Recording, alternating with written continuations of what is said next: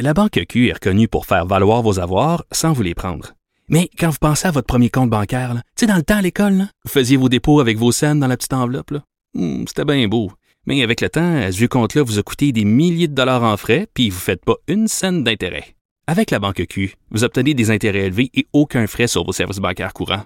Autrement dit, ça fait pas mal plus de scènes dans votre enveloppe, ça. Banque Q. Faites valoir vos avoirs. Visitez banqueq.ca pour en savoir plus. Quelle est votre urgence? Avertissement. Le contenu de ce balado s'adresse à un auditoire averti. Je m'appelle Véronique Trudeau et je suis chef recherchiste de la série documentaire Première ligne, Chaque seconde compte. Pendant dix mois, j'ai vécu une véritable immersion dans trois centrales 911 du Québec. Si vous pensez qu'il est plus facile de voir que d'entendre la détresse, détrompez-vous.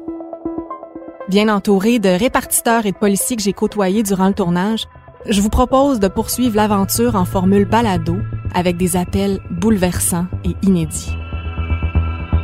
Dans cet épisode à la centrale 911 de Laval, on assiste à la détresse d'une femme qui rapporte la violence conjugale et où la barrière de la langue est un défi. On discute de cet appel avec Geneviève, policière, ainsi que Mac et Audrey, répartiteurs au 911. C'est une réalité assez courante pour vous, hein? À Laval, vous, vous diriez que vos appels en anglais ou autre langue, ça chiffre à quel pourcentage environ? Moi, je dirais un 20 à 30% facile. Là. Ouais. Ouais. Un 20-30% facile, les, les appelants sont Anglophone, anglophones. allophone. Ouais, euh, allophone ou autres. Qui parlent ni anglais ni français aussi. Là. Ça, ça doit donner euh, des petits mots de tête des fois. Oui, oui, On pourra en reparler. ouais. Donc, c'est une femme euh, qui appelle pour dénoncer de la violence euh, conjugale. Vous allez voir, c'est pas facile à comprendre, mais vraiment pas facile. Puis il y a beaucoup d'émotions. Laval 911. Hello, hi, good morning, madam. Bonjour, madame. Je vous appelle parce que je vis des moments difficiles avec mon mari. Il m'a battu trop fort hier soir. Il m'a brisé les dents. Broke my teeth also. Okay. He, Je, je voulais appeler la police, mais il ne me laissait pas faire. Il me bat depuis 20 ans, devant nos enfants. in the front of children. Okay. I have, J'ai trois enfants. Madame, est-ce qu'il est là en ce moment? no, he went, uh. Non, il est parti reconduire mon fils à son cours de conduite. J'ai aussi un enfant handicapé. OK. C'est difficile. Ça fait 20 ans que j'endure. Pour les enfants, vous comprenez? Il m'a dit de me suicider, mais je ne peux pas, j'ai trois enfants. Il m'a avoué qu'il voyait une autre femme.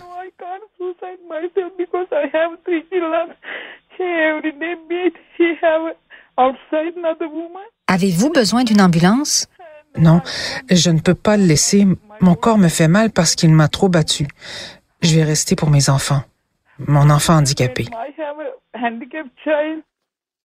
C'est vraiment pas euh, un appel facile à entendre parce qu'on même si on comprend pas très bien ce que ce que la femme dit, euh, on sent toute sa détresse.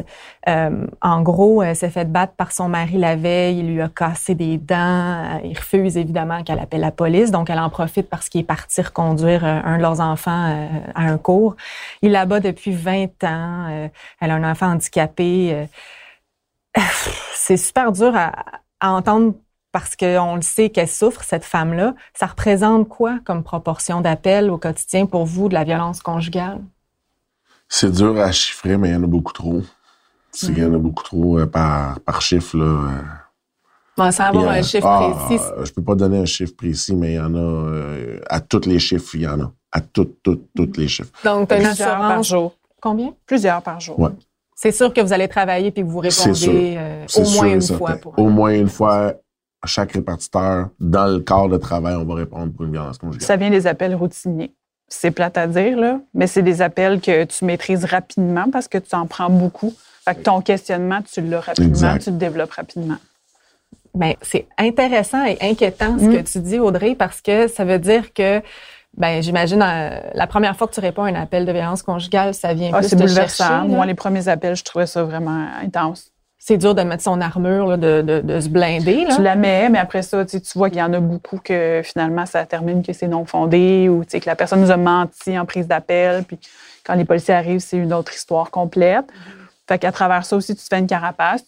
Fait que je fais mon travail quand même, je vais avoir l'empathie au téléphone, puis je vais envoyer les ressources, mais je ne le ramènerai pas chez nous, ou tu sais, ça, ça va moins venir me Tu, toucher. tu, peu. laisseras pas t'atteindre, dans le fond, Non. émotionnellement. Là. Est-ce que vous développez comme une espèce d'usure de compassion avec le temps? Parce que vous avez un volume, si je comprends bien, puis ça vient moins vous atteindre? Je dirais pas que c'est de l'usure de compassion parce que les moi, les, les grosses violences conjugales comme celle-là ou ceux-là, tu sais, ils viennent encore, ils viennent encore nous chercher. Là. Celles qui sont euh, Les vrais, bons. vrais. Les, vrais de vrais. Là. Moi, moi, je veux toujours me souvenir, je n'ai eu une violence conjugale, puis ça a donné que c'était un, mon meilleur ami de la route qui répondait à l'appel. Fait que j'étais en ligne avec la madame qui se faisait tabasser avec le téléphone pendant que j'étais en ligne avec. Puis c'était une vraie de vraie de vraie. Puis j'ai entendu mon, mon meilleur chum, qui était policier, ben, qui est encore policier d'ailleurs, arriver ces lieux puis culbuter le gars à l'autre bout. Les vrais de vrais, ils vont toujours venir nous chercher, mais je suis un peu, je suis obligé d'être d'accord avec Audrey. On a tellement un nombre qui, à un moment donné, que ça devient, tu, tu peux pas te laisser atteindre parce que sinon, là, ça finirait plus, là. Tu ferais pas la job que tu fais. Non, exactement ça. Tu serais pas efficace. C'est des nouvelles recrues que la fin de semaine, il laissait passer la fin de semaine de congé, il m'arrivait le lundi matin, puis il me disait Ah, en fin de semaine, j'ai pensé à ma madame, là, j'arrêtais pas de me dire Caroline Pauvel, là, j'étais là, Hum, time out, là, ça marchera pas. Là.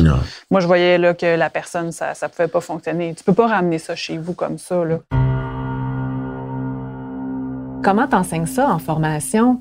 Tu leur fais écouter cet appel-là. Pourquoi d'abord? Pour la barrière de la langue ou pour la violence conjugale? La violence conjugale. OK. Oui, pour le questionnement, puis de voir que ça peut être euh, ça peut être réel, la violence conjugale, puis ça, c'est un bon cas. Là. Tu sais, La dame, elle a, après 20 ans, cette journée-là, elle a décidé d'appeler, puis c'est aujourd'hui que ça se passait qu'elle dénonçait. Là. OK. Puis lui, il y a eu, c'est ça, là, ce qui l'a fait déclencher pourquoi elle a appelé, c'est que la veille, il euh, il l'a frappé au visage. Puis c'était la première fois qu'il a frappé au visage. Last night was he hit me. He beat too much. He he broke my teeth also. Euh, puis là, en réponse à ça, elle a s'est battue avec lui. Ils se sont bagarrés ensemble. Euh, puis là, il a dit euh, qu'elle allait la tuer à plusieurs reprises. I'm gonna kill you, I'm gonna kill you. Puis le coup de au visage, c'était la première fois qu'elle qu'elle allait aussi euh, loin. Ça, ça l'a ébranlé. Puis c'est le lendemain que ça a fait comme, bon, il est parti, j'appelle. Puis euh, ça fait une vingtaine d'années qu'il était déménagé au Québec. Puis depuis 20 ans, il a trompé. Puis là, hier, ben, la chicane, c'était encore ça, tu t'en vas voir ta maîtresse, puis là, c'est ça qui a déclenché, puis ça a parti comme ça. là. Fait que là, lui, euh, je crois que les policiers l'ont rejoint au téléphone, il s'est présenté sur les lieux, il a coopéré, il a été arrêté, euh, il a nié en, en interrogatoire ce qu'il avait fait, puis euh, éventuellement, devant le juge, il a été acquitté. Là. Je sais pas les procédures, comment ça, ça, a fonctionné, puis je sais pas, elle...